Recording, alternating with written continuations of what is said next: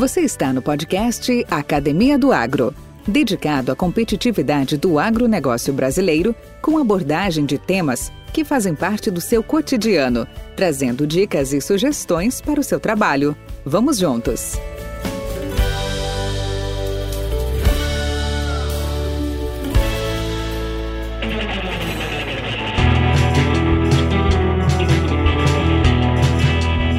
Conforme a Embrapa Cerrados, a atividade pecuária desenvolvida no Brasil vem passando por profundas transformações decorrentes do processo de globalização da economia mundial. Os mercados competitivos e cada vez mais demandadores de qualidade exigem frequentes mudanças nos sistemas de produção e beneficiamento de carne. No passado, o objetivo do pecuarista era apenas a produção de boi gordo, enquanto a idade de abate e a qualidade da carcaça eram negligenciadas. Hoje não.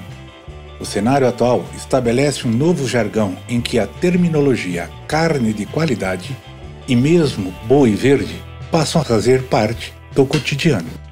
Os países tropicais e, de forma muito particular, a região do Cerrado brasileiro apresentam especial capacidade competitiva pela possibilidade de produzir animal a pasto, onde o grande desafio por meio de pastagens e de seu manejo e na sua transformação em carne de qualidade, buscar atender a demanda dos mercados e o compromisso ambiental. A saída está na profissionalização do produtor, o entendimento das transformações que ocorrem na cadeia produtiva, a eliminação ou redução das perdas no sistema de produção, a preocupação com a qualidade de sua produção e ações proativas ao invés de paliativas realmente são essenciais. Na pecuária deste milênio não existirão espaços para ineficiências, sistemas não conservacionistas, custo de produção elevados, entre outros aspectos. Em uma sondagem online realizada pela Embrapa Pecuária Sudeste, entre julho e agosto de 2009, 712 pessoas, entre pecuaristas e profissionais do setor, resultaram em algumas constatações como de todos os participantes deste levantamento, 42% responderam que a baixa fertilidade de solo é a sua maior dificuldade para o desenvolvimento da atividade. Também outros fatores foram levantados, como custo de implantação ou substituição do pasto, dificuldade de manejo, redução do desempenho das forrageiras na seca e baixos níveis de fósforo no solo também foram citados. Sabemos que as pastagens muitas vezes estão em áreas marginais, que são áreas que, por algum motivo, com algum problema de clima ou de solo, não são muito adequadas para a agricultura. Um desses problemas é a baixa fertilidade. Então, de fato, várias áreas de pastagens do Brasil estão em locais de solo um pouco menos fértil, e assim precisamos achar formas de corrigi-las e que pode ser atacado de maneiras muito diversas. Por exemplo, podemos ter o desenvolvimento de cultivares, de forrageiras que são melhor adaptadas a esta condição ou propor desenvolvimento de recomendações de técnicas de manejo de fertilidade, desenvolvendo novos fertilizantes ou mesmo insumos que sejam mais adequados para a realidade deste sistema de produção animal. Pois bem, nós vamos conversar com Eduardo Rara, engenheiro agrônomo que tem anos de convivência com estas e outras realidades da pecuária e que irá compartilhar suas observações e práticas. Vem comigo então. Podcast Academia do Agro. Olá, olá, como vai Eduardo Rara? Bem-vindo ao podcast Academia do Agro. Tudo bem com você? Bom dia, Valdir. Bom dia a todos os ouvintes né, da Academia do Agro. Uma satisfação poder estar falando com o pessoal. E como a gente fez na nossa prévia, né? Muito legal ter esse espaço para a gente compartilhar um pouco das experiências é, da vida, do profissional. Acho muito bacana essa, essa proposta. E é um prazer estar aqui, Valdir. Que bom, cara, que bom. Bom, para quem não conhece o Eduardo, né, apesar que é mais conhecido que arroz de, de terceira, ele é um, é, é um, colega nosso, engenheiro agrônomo, ele trabalha há muitos anos aqui na região do Sudoeste.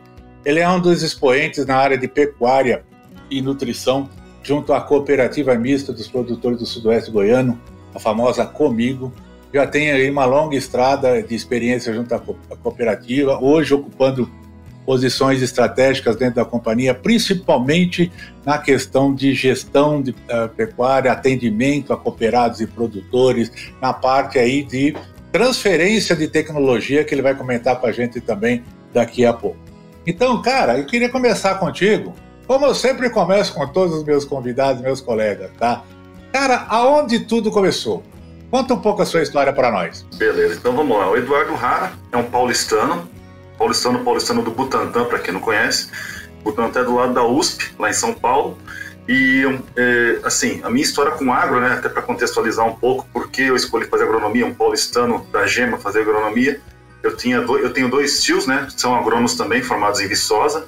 Um deles é falecido, mas ele dava aula na Federal do Rio de Janeiro com solos. E um outro que aposentou em Viçosa também, né, na parte de da engenharia agrícola, né? Mas ele, ele fez PhD fora, tal, voltou, a parte de armazenamento de grãos. E aí, esse meu tio que morava em, é, foi professor em Viçosa, né? Antes tem, tem, tem, tem quatro filhos e, um dos, e os filhos são da mesma idade minha, né? Faixa etária. Eu sempre passei as férias em Viçosa, né? O pessoal da, da cidade visitava Viçosa naquela época. Era muito legal. E assim você começou a ter primeiro contato com o campo, né? Aí eu, lembro que de criança a gente ia visitar estábulo, né? Ver o que, era. Eu, de acordo com meu tio, eu não sabia a diferença de um porco do uroque e de uma vaca, né? Mas tudo bem. foi aí que eu comecei a, ter, a, gostar dessas coisas, né? E aí foi, acho que essas influências, né, me trouxeram para fazer agronomia. É, eu esperava uma coisa na agronomia, chegando lá, um mundo totalmente diferente, né? Minha primeira opção foi, eu falei, onde é que faz agronomia? Melhor que tem aqui. A Exalc. Então, vamos fazer vestibular na Exalc. Consegui entrar tal. E aí, como? Aí, quatro anos de Exalc, quatro, cinco anos de Exalc. Sempre me dediquei, sempre gostei dessa parte de referente à pecuária, à produção animal. Espera um pouquinho só, você foi, você foi batizado, né? Fui batizado. Qual que é o seu nome principal Meu nome é hoje? Vaselina. É, ter... é para todo mundo conhecer. Ah, é. E aí o apelido dele é Eduardo é, Rara. Isso por causa do, do pomada o japonês é tudo igual, né? Então, vamos, já fazendo pomada. Aí eu fiquei lá em Piracicaba sempre dedicado a essa parte de pecuária, forragicultura. Todos os meus estágios, inclusive eu fiz estágio no departamento de zootecnia durante quatro anos. Tive oportunidade de, de trabalhar em fazendas fora durante a graduação, né? Em fazendas na região de Rio Preto, com pecuária, na parte de forragicultura, nutrição, manejo. Foi quando surgiu, quando terminou o curso, o professor Moacir chegou e falou: ó, tem uma oportunidade de emprego, você quer ir? Falei, tem uma, tem uma longe e uma perto, uma aqui pertinho de São Paulo e uma longe. Falei, professor, São Paulo, ah, para o que eu gosto de pecuária, não acho que não, não, não, tem muito futuro. Eu quero ir para longe. Onde é que é? Goiás. Falei, vambora. Aí eu, eu fiz os últimos seis meses de estágio lá em Catalão, lá em Catalão, aqui em Catalão, Goiás, né? Na, na Coacal, na cooperativa Coacal, fiquei como estagiário seis meses remunerado terminou assim aí começou essa fase né Valdir aí começa realmente se você pôr em prática essa questão da difusão de passar o seu conhecimento para o produtor rural esse relacionamento que aí não tem professor é só você e o produtor. Então foi uma experiência muito boa de seis meses. Eu tinha dez produtores rurais de, de corte leite na mão né digamos assim que eu dava assistência. Então foi a minha escola verdadeira né? Esse relacionamento de tomar um cafezinho de discutir alguma coisa foi muito bom. É, terminado esse período eu fui chamado para trabalhar na Parmalat. Parmalat em 96 começou aquele boom para quem é das antigas, né? A questão dos mamíferos, aquela coisa toda. Ronaldinho estava num boom muito crescente. E a, eles me chamaram para dirigir o departamento de assistência técnica aqui em Santa Helena de Goiás, do lado de Rio Verde, onde eu moro atualmente. É, eu fui, aí eu fui para Parmalat, né? Fiquei lá durante quatro, até 2001, né, né também agora com outro esquema, né? Tra levando esse, gerando uma equipe, gerenciando uma equipe de assistência técnica de, de, de veterinários, técnicos agrícolas, que davam suporte aos, aos produtores que forneciam leite para a Parmalat, mas sempre capacitando esse pessoal na área de produção, de forragicultura, etc. Fui até 2001, a Parmalat, infelizmente, devido a problemas financeiros, ela, ela, acabou fechando as portas e a primeira coisa que ela fechou foi o departamento de assistência técnica, né? Vamos cortar assistência técnica. E nesse meio tempo eu já morava em Rio Verde, já tinha um certo conhecimento aqui da região. E quando me surgiu a oportunidade de trabalhar comigo, aí, aí começa uma parte engraçada, né? Que na, na cooperativa até então não existia ninguém que mexia com pastagem, né? Pastagem é aquele, aquela, aquela área cinzenta, né? Que não é o agrônomo não quer mexer muito, o veterinário também não entende, cadê o cara disso aí? Aí surgiu o Eduardo Rara, né? Não, o que eu sei mexer é pastagem, me vem falar de soja que eu não entendo nada. E comecei a desenvolver esse trabalho, né? Foram, aí foi trabalho, foi um período de 15 anos, foi um período muito bom, que eu conheci a região, conheci inclusive até você, acho que foi dentro desse período, né, Valdir? Que estava na, na outra empresa, então foi muito bom relacionamentos, foi crescendo, fiz vários projetos também, introduzimos algumas coisas interessantes, começamos a falar, acho que fomos os primeiros a falar aqui no sudeste de Goiás de irrigação de pastagem, implantar isso em pequena propriedade, falamos sobre é, sobre a semeadura de aveia preta, um negócio que, poxa, aveia preta é durante a seca, com temperatura mais baixa, jogando água, era uma opção também, e aí foi. E nos últimos cinco anos para trás, devido a esse trabalho todo, eu saí um pouco do campo, e fui para o escritório para fazer a gestão da, de relacionamento com o cooperado na parte pecuária, né? Então, é, toda a equipe de veterinários, hoje são 40 veterinários a gente trabalha, né? Então, toda essa questão de, de visitação, organização de visitas, organização de metas, toda essa parte de gestão, digamos assim. E onde que foi uma escola muito importante também, né? Conhecer os processos, conhecer como a cooperativa funciona, conhecer a, a, os projetos da cooperativa, quais são as metas, né?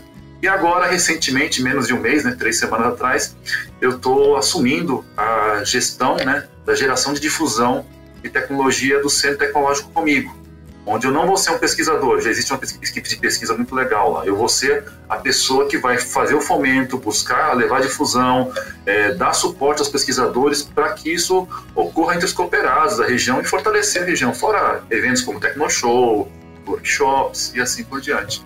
Essa é resumidamente Bacana. minha trajetória aí, Valdir. Bacana. Ô, Edu, e, e, família? Conta um pouco aí. Casou? Casei, Neto então. você não tem, não, não né? Ó, deixa eu contar a história, então. Minha família é, assim, eu tenho os, aí que vem o lado agrônomo, né? Eu tenho meus dois tios agrônomos, né? Eu sou agrônomo, minha esposa é agrônoma formada em Piracicaba também, a Pitanga. É, ela é mais nova que eu, então eu, dizem que eu tô, tô ralo nela até hoje, né? é, nós não temos filhos, é, eu tenho meu sogro é agrônomo, formado em Piracicaba, na turma de 2009. O pai dele foi agrônomo, também formado em Piracicaba. Foi até que professor. turma que ele se formou? Meu sogro é de 69. A 69. Nós, então, no, em, há dois anos atrás, antes da pandemia, nós fizemos. Eu fiz 25, ele fez 50 anos de formado. Que bacana, hein? Que né? bacana, hein, cara? E o pai dele também foi agrônomo formado em Piracicaba, né? Deu aula na zootecnia. Meu cunhado é formado em Piracicaba também, ele é, acho que é 2000 e pouco, ele está na Embrapa hoje em, em Jaguariúna, e tem uma cunhada também agrônoma formada em Jabuticabal. Então nós somos todos do agro, e né? família, família agronômica mesmo, hein? Agronômica é, mesmo. Agronômica Deixa eu te falar, você vê como são as coincidências das histórias, né? Eu já te conheço realmente há muitos anos, Sim. você também já, já me conhece, apesar de ter se afastado um pouco agora esse tempo, mas é, mas a gente não conhece, né, toda, toda, toda a história das pessoas. Vamos ver que coincidência. Você disse, não, eu sou paulistano. Eu também sou paulistano. Você é do Butantã. Eu sou da Moca. Né? Ah, você é mais paulistano é, ainda, você é da. Eu da sou mais paulistano ainda, talvez, é verdade. E, uh, sim, e, e, você, formado em Piracicaba, também sou formado em Piracicaba. Então, assim, a vida da gente, ela diverge em vários pontos, mas normalmente ela volta a se coincidir, né? Então é muito, é muito bacana isso daí. Mas, ô Edu, vamos falar um pouquinho da sua, da sua expertise aí. Conta para nós. As pastagens desempenham um papel fundamental na pecuária brasileira, todos nós sabemos disso, né? Agora eu te pergunto, e, e, por que isso? Porque garante baixos custos de produção e por isso que a pecuária extensiva é interessante. Qual é a situação hoje, na sua perspectiva, dessas pastagens brasileiras? Os números que a gente tem hoje, né, Valdir? O pessoal fala sempre em 200 milhões de hectares de pastagem. E desses aí, em torno de 130 milhões, de acordo com as informações que a gente tem, estão em estado de degradação. Isso é muito importante, né?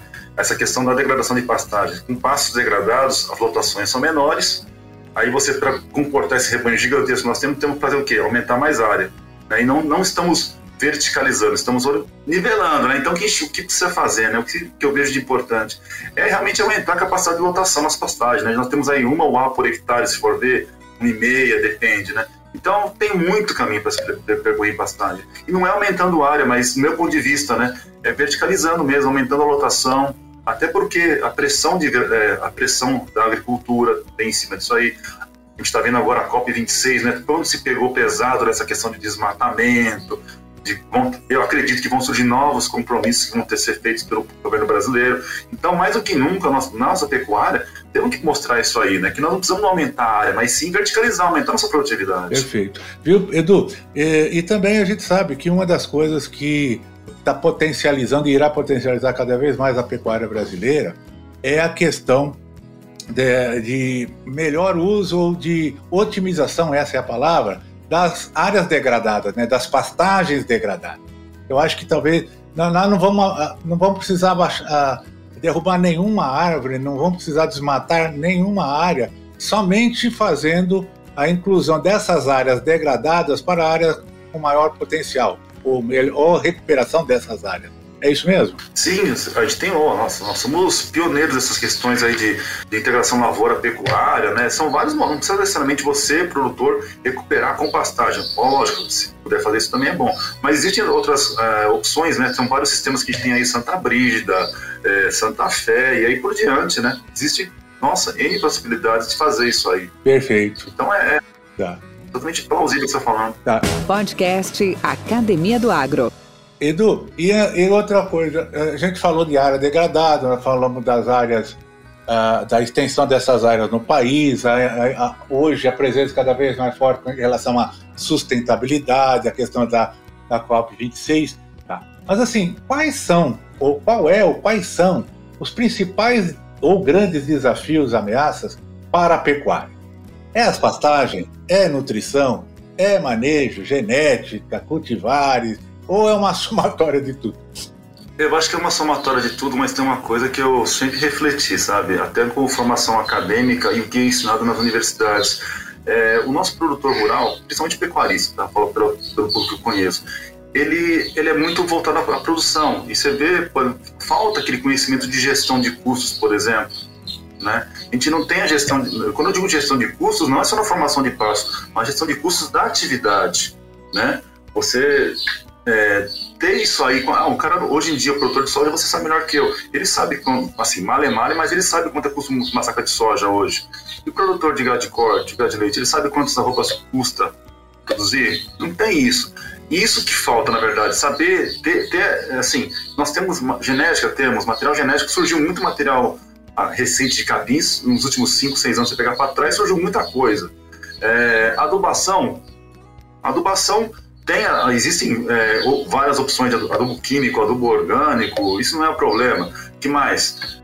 Manejo. Tem se falado muita coisa de manejo, mudou-se muita coisa. Vamos pegar a grosso modo, hoje em dia se falar em pastejo rotacionado, já se mudou muita coisa nos conceitos de rotacionado, questão de relação de altura. Então, o que falta mesmo, eu acredito, na concepção do produtor rural, do pecuarista principalmente, em ver o negócio como uma atividade um pouco mais, sabe, com a questão de gestão, ainda mais agora com esses custos altos que estão, né, você sabe melhor que eu, insumos lá em cima, não só insumos de fertilizantes, mas a própria parte de nutrição animal, com a falta de matérias-primas, isso aí é importante a pessoa ter essa gestão. Acho que isso que falta, né, do meu ponto de vista. E isso, infelizmente, nas escolas a gente fica muito mais pelo lado, pelo lado produtivo. A gente vai saber um pouco mais disso aí na vida profissional. Quando você cai lá, começa a fazer curso de formação, né? Então, eu acho que isso que realmente a academia é, não é que deixa a desejar, mas podia enfocar um pouco mais. E cai na realidade, os, o técnico chega lá e não sabe formar um custo de produção de arroba. Ah, quanto, quanto custou essa arroba?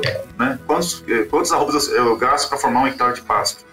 E é isso que dá, dá relevância, dá, o produtor começa a ver, né? Ele quer, saber de quantas arrobas eu gastei para formar. Ele não quer saber ah, é, em reais, mas sim, sim arrobas que é a moeda dele, né? Acho que é bem por aí. Essa preocupação sempre tive, sabe? Entendi, entendi.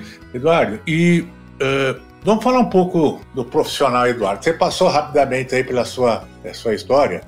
Então você, após 15 anos de campo, 5 anos de gestão de atendimento na cooperativa, e no na Customer Relation Management, né? No CRM. É, Customer é, CRM. E agora esse novo desafio, assumindo a gerência de difusão e tecnologia do CTC. Para quem não sabe, o CTC é o Centro Tecnológico Comigo. É, hoje é um centro de referência aqui no Sudoeste, por que não dizer na, no Centro-Oeste, uh, em relação à difusão, criação, transferência e difusão de tecnologias. Como é que estamos na fora? Conte-nos sobre essas suas atividades atuais e quais são as suas metas com essa atividade junto à, à, gestão de difusão? Então, uma coisa que, quando eu assumi esse compromisso, eu falei, deixei bem claro que eu não sou pesquisador. Eu gosto, eu sou talvez pesquisador de dados, ciência de dados. É uma coisa que eu aprendi muito com o CRM. Você levantar informações e torná-las relevantes para fazer a gestão. Eu acredito que o meu, grande desafio é levantar mais informações, que tem muitas informações lá que não estão, talvez assim, claras para mim e para a própria gestão da cooperativa. Então, o trabalho realmente que eu, eu gosto de levar, sempre levar, uma, sempre a gente deixa uma bagagem que a gente gosta de levar para a próxima etapa, né? Na pastagem eu levei para o CRM, do CRM eu vou levar para essa gestão. Que foi uma coisa que eu acho que o Eduardo, é um novo Eduardo, né? Que foi a, quando eu caí nessa parte de gestão, eu falei, nossa, eu não sei nada disso aqui. Eu, aí eu fiz uma pós, um MBA, é, marketing digital, essa coisa toda. E isso me, nossa, Valdir, isso me mudou um pouco, sabe, o modo de ver as coisas. Eu tive até um trabalho que a gente fez em conjunto aqui com o pessoal da, da M Prado, que você entrevistou o Marcelo, abriu minha cabeça para a área de negócios, de gestão. Isso foi muito importante. Então, estou levando toda essa bagagem né, de gestão, de modelos de gestão à vista, gestão transparente, participativa, para essa para o CTC, né? fazer um trabalho desse diferenciado nesse sentido, de valorização, mas com levantamento de dados, de informações, para poder fazer um negócio mais assertivo. Entendi. Tá. Podcast Academia do Agro. Mas, Edu, eu, eu sei que você, você tomou uma decisão na, na sua carreira, na sua, na sua trajetória, mas se você pudesse voltar atrás e pensar o seguinte, cara, se eu, hoje, com a cabeça que eu tenho, eu pudesse voltar atrás, você faria algo diferente se estivesse começando novamente? Ah, isso é uma pergunta difícil, né? Assim, é, em termos de instrução, de, de, é, de ensino, de educação, eu talvez faria uma coisas mais voltadas é que surgiu assim, são coisas que estão surgindo agora que quando você estava na faculdade nem imaginava essa parte do A, desse 5.0, desse mundo 5.0, nem, nem imaginava, mas algo mais na área de administração, né? Um pouco, voltar um pouco talvez essa parte de gestão que é, eu estou vendo como muito importante hoje, né? É talvez uma coisa que eu faria diferente, né? E aí eu deixo até uma, não sei se esse é o momento, mas deixo até uma, uma reflexão, né? Você, eu, uma geração um pouco mais antiga, nós fomos formados numa, digamos assim, agrônomos analógicos, né? E hoje, cada vez mais, precisa de, de agrônomos digitais, né? Com esse, ainda mais você vê, daqui a ano, ano que vem, com, esse 5, com 5G, a conexão de dados, o volume de dados que vão ter, a internet das coisas, as plantadeiras com a colheitadeira, com o pulverizador. Será que hoje, é, você sai da minha, eu posso falar isso para você, assim que você era o tempo que nem eu, né? Vamos regular uma plantadeira e a chavinha, a relação, não sei o que. Hoje não. Digitar lá esse negócio, né? E tem um monte de relatórios, esses relatórios, como é que eu interpreto isso? Por isso que eu falo a ciência de dados é importante, né? Esse é um universo que está surgindo aí, é muita coisa, com as imagens de drone, isso é um universo que está sendo muito prazeroso ver, né? Eu acho que é uma coisa que eu estou lutando para entender esse mundo novo também. Entendi. Bacana, Valdir. Acho que todos nós estamos fazendo isso, né? É, inclusive, te faço já uma pergunta bem interessante. Uh, nós estamos há dois anos, já vamos fazer dois anos de pandemia, ok? Para você hoje, o que fica na sua mala que você veio antes da, da pandemia? O que não fica e o que você põe de novo dentro? Ah, bom. De novo, é, essa, o que nós estamos fazendo aqui, né? A gente pensou, como, como é importante, como você falou no começo, né? Dessas, dessas não sei se chama de tecnologias, mas esses meios de comunicação, podcast, por exemplo, antes você ficava limitado ao rádio, né? Talvez com, com, com, as lives, com os podcasts, você hoje tem essa liberdade, essa autonomia de poder é, ficar independente dessas coisas. Isso, isso, é uma coisa que eu gostaria de levar. Essas, hoje todo mundo sabe, fala em live, né? Essa vida é, online, offline, você tá fazendo reunião presencial, essa discussão de trabalhar no, no escritório ou não, isso é uma coisa que eu acho que mexeu muito, isso que eu gostaria de levar que eu, eu não gostaria, assim, que com saudade, né, que eu não ponho na mala, é poder os encontros, né, porque apesar de tudo isso aí, esse, o tete a tete, o relacionamento, o olho no olho é, muito, é fundamental, né, para quem trabalha com difusão, você poder juntar os produtores, ver aqueles caras sentados, falando, isso, olho no olho não tem, né, isso realmente, infelizmente, a pandemia não, não, não permitiu, né. Tu, e aí, que conselho você dá? Diz que conselho isso é bom a gente vende, não dá, né? Um conselho para os nossos colegas do agro. Ah, eu, eu continuo batendo o que eu falei para você anteriormente. Eu acho que cada vez mais nós temos que, o agrônomo, né, vai ter que ser digital. Vai ser, entrar nesse mundo digital, não tem jeito. Eu acho que, eu acredito que com, a, com esse 5G, o que se promete, né, o que se vai se possibilitar com essas tecnologias, vão exigir cada vez mais da gente. Eu vou citar um exemplo, isso eu ouvi há três anos, dois anos atrás, um colega nosso, produtor rural, formado em Piracicaba, também na região de Montevideo, ele falou para mim no evento lá que estava assim, olha, eu, eu, não sei, eu tenho que contratar um, um não vai precisar de agrônomo, vou precisar de um cara aqui que sabe lidar de sistema, porque eu não sei se essa plantadeira desse sistema fala, falar com esse, e que esse mundo de dados, né? O que eu vou fazer com isso aí?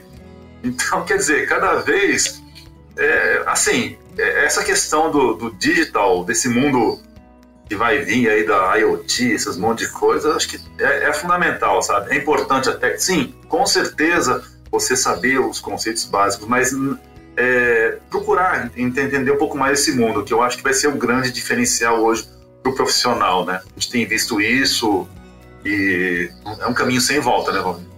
Sem dúvida.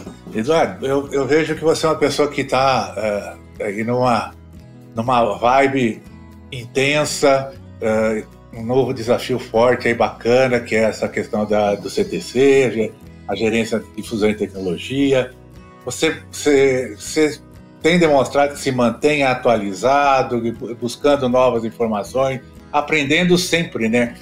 É a parte do nosso trabalho. Verdade. Você teria um livro para nos indicar? Ah, um eu não tenho, eu tenho um monte.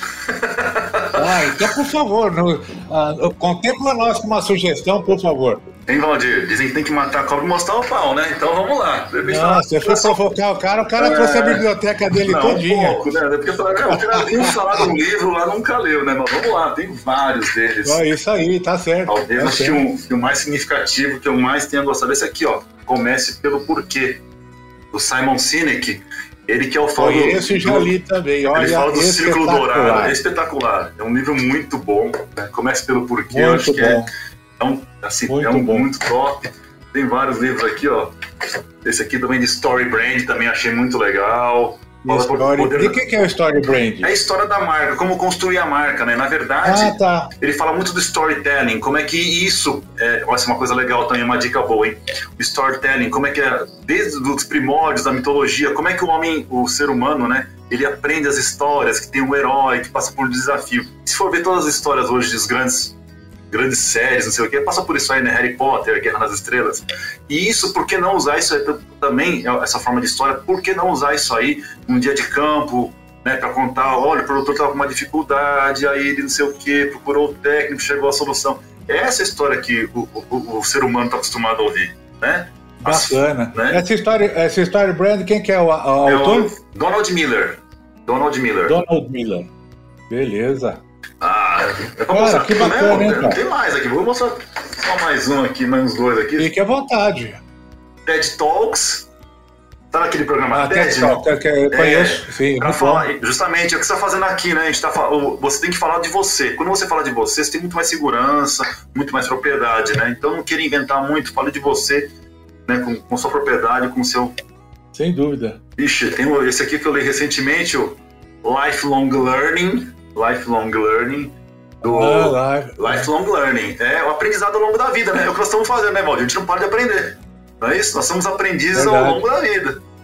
E aí é vai, cara. Tem. Nossa, tem o método Scrum também, que é um método de gestão. Uhum. E esse último aqui, os cinco desafios de equipes. De equipes também que eu li. Assim, tem mais aqui, mas eu vou tomar. Mas é, é, é importante. Mas é bom falar, né? Você sabe que. Ah, pode falar. Viu, Edu? Você sabe que, que eh, nós temos um site, né? Um website, que é academiadoagro.net.br. E, toda, e todas as entrevistas, eu, normalmente eu tenho pedido uma sugestão de livros, né? Uhum. E, nessa, e, né, e lá eu tenho uma descrição que eu falo, apresento o entrevistado e tal, e eu sempre coloco os livros que eles sugerem ali, para que o pessoal possa uh, acessar, ler, ter como uma boa, uma boa referência. Não existe não existe coisa melhor do que daquela que é referida por alguém que já o leu, cara, que, alguém que, que já o apreciou, né? Cara, obrigado pela oportunidade, fico muito feliz por, pela, por, por esse domingão aqui que nós estamos conversando, que está muito bom. E Como é que as pessoas podem entrar em contato contigo, Du? É, pode entrar pelo. Bom, hoje em dia, né? A gente, antigamente a gente falava, passava o número do telefone, essas coisas. Hoje em dia tem até Instagram, né? Pode me achar no, no Haredu lá no Instagram, que eu tô lá. Haredu. É, pelo meus. Sem problema nenhum colocar meu celular, é o 64 999871598. Ou então pelo meu e-mail mesmo, profissional, né? eduardohara.comigo.com.br. Estou lá à disposição Bacana. de vocês. Espero Bacana. que os ouvintes também possam conhecer esses ouvintes pessoalmente na Tecnoshow, né? Já, já faço convite, né? Pra... Que beleza. Estaremos lá, né? estaremos né? lá, Com certeza, estaremos, estaremos lá, lá. Estaremos lá. Eduardo, e aí então eu também peço a você, que junto à sua, à sua rede de relacionamento, aos seus contatos, assim que a, nós publicarmos o seu episódio, que compartilhe com eles também, né? Boas co coisa boa a gente tem que compartilhar. Eu acho que essa, é, esses depoimentos são muito importantes, são muito válidos para muitas pessoas, tá? E outra coisa aos nossos ouvintes, caso vocês tenham sugestões, caso vocês tenham pergunta, crítica ao podcast, crítica ao, ao entrevistado, mesmo elogio, sem dúvida nenhuma. Fiquem à vontade, nós temos aí todos os contatos, como o próprio Eduardo já falou, ah, no, na descrição dos nossos episódios sempre estará lá o contato do entrevistado, o contato da Academia do Agro, as redes sociais. Então, não percam tempo não, vai lá e, e senta pua. Não tem problema de fazer comentários, que é muito bem-vindo, porque é assim que a gente pode melhorar. Eduardo, um grande abraço para ti. Quando, assim que possível, estarei está, estando aí por Rio Verde, eu te, a gente vai tomar um café junto. Até agora, até porque agora nós já somos vizinhos, né? Ah, é, nós somos vizinhos. Ali, então Fisicamente então, nós somos vizinhos. Vamos, vamos, se cruzar muito, tá? Com certeza, Valdir, com certeza. Mas obrigado mais Grande uma abraço, vez. Obrigado pela oportunidade. Obrigado, um abração. Até mais. Tchau. Oi. Mentes brilhantes incentivam outras. Crônicas do Agro com seus especialistas e líderes comentando, opinando e analisando diversos assuntos através da sua ótica e de sua experiência. Seja você o fator multiplicador. Boas práticas, boas ideias.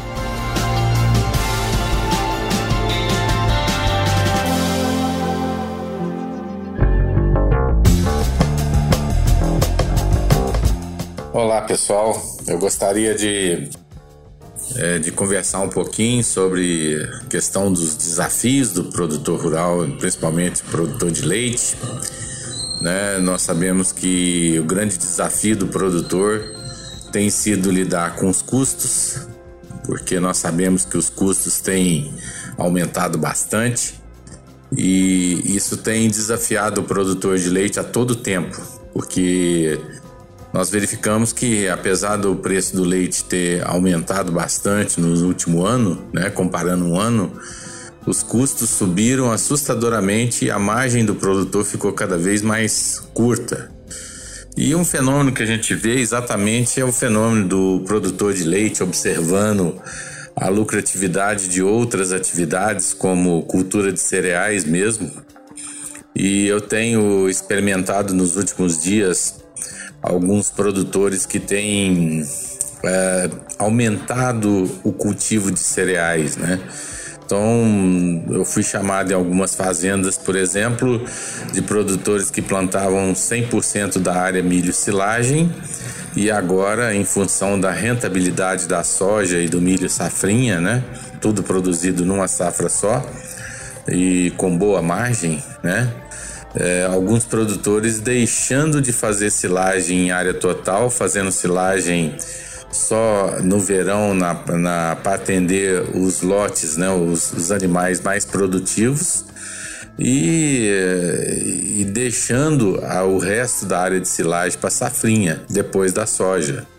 Então, com isso, ele melhora um pouco a rentabilidade, o fluxo de caixa do produtor é um fenômeno que tem acontecido. Então, há casos, inclusive, mais drásticos de produtores que estão diminuindo, praticamente quase parando suas atividades e partindo para a cultura de cereais, para plantar soja e milho safrinha, porque aí você tem uma rentabilidade é, programada, né? Já pode travar isso aí, inclusive no futuro, coisa que você ainda não pode fazer com leite, né? E com a segurança muito maior de comercialização, de exportação. Então nós temos observado alguns produtores que inclusive têm aumentado as suas áreas de cultivo de soja, de milho safrinha e reduzido suas produções, né? Por outro lado, nós temos visto também produtores que têm investido bastante no setor, né? E têm trabalhado muito essa questão de custo, que é o grande desafio, procurando trabalhar com grãos de sorgo, por exemplo, é, sorgo úmido, reidratado, ou a próprio sorgo grãos, né? É, como objetivo de reduzir mais o custo e aquele desafio de manter o, o custo do leite abaixo dos 50%, né, com alimentação, aquilo tem sido realmente um, um grande desafio do produtor, né? Então nós temos observado aí crescimentos no custo de produção na ordem de 30%, né, de 25 a 30%. E isso realmente tem deixado o produtor de leite numa preocupação maior, inclusive do que o produtor de carne, né? É, que hoje sofre com a reposição, né? É o principal é, peso hoje dentro da cadeia de carne, né? Mas na cadeia do leite em si, o custo de silagem aumentou bastante.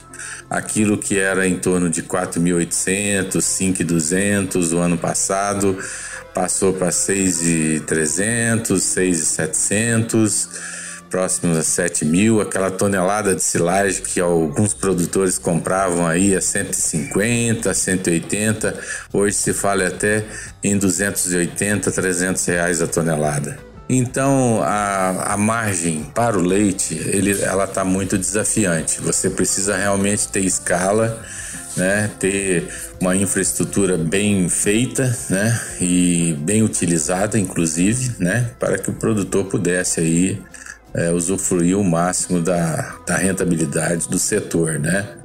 Embora muitos é, ainda tenham uma certa, um certo volume em função de escala, né? Uma boa margem, o problema tem sido a margem que as outras atividades agrícolas é, proporcionam, né? não só agrícolas, mas também algumas de pecuária, né? como o caso da, do complexo da carne também. Então, melhor que leite, inclusive, né? Então esse é o desafio do produtor, né? Então nós vemos hoje um produtor que partindo para para ser um agricultor, né? De certa forma isso é é bom no ponto de vista de produzir o seu próprio alimento, de, de ter uma equipe de, de que, que cuida da parte agrícola, né? Desse investimento, talvez em máquina, plantadeira, né? E por outro lado, é, nós temos aí é, alguma preocupação com esse setor aí com relação ao volume de leite produzido, né, que, que pode reduzir, né, e, e, enfim. Então são preocupações que a gente verifica no dia a dia, mas que é, certamente para tudo se acha uma boa solução, né? São caso a caso, não existe uma fórmula mágica a gente tem que entrar dentro da fazenda e fazer uma imersão, entender a estrutura, a tecnologia, a disponibilidade de, de financeira, a situação financeira, socioeconômica daquele produtor, para que a gente possa ter uma solução que mais se, seja adequada para o perfil daquele produtor, né? Mas esse é o desafio, né? É o desafio aí que e continua, né? Muitos produtores, inclusive os grandes, continuam investindo muito, né? Em, em volume, em qualidade. Nós vemos também segmentos diferentes, né? Como o caso do leite A2 A2, né? É, então isso é, é, muito interessante acompanhar esse mercado porque, afinal de contas, alguns produtores reduzem a produção, mas não é o que a gente vê no final, né? A gente ainda enxerga ainda o Brasil como um grande produtor de leite, né? E o volume produzido não modifica muito, né? Então isso mostra que o pessoal está na atividade, né? É, do que faz, né? Fazendo da melhor forma possível, né? Com grandes investimentos no setor, mas aqueles produtores que nós chamamos produtores intermediários, né? Buscando uma outra, uma outra fonte de renda através da cultura de cereais, né?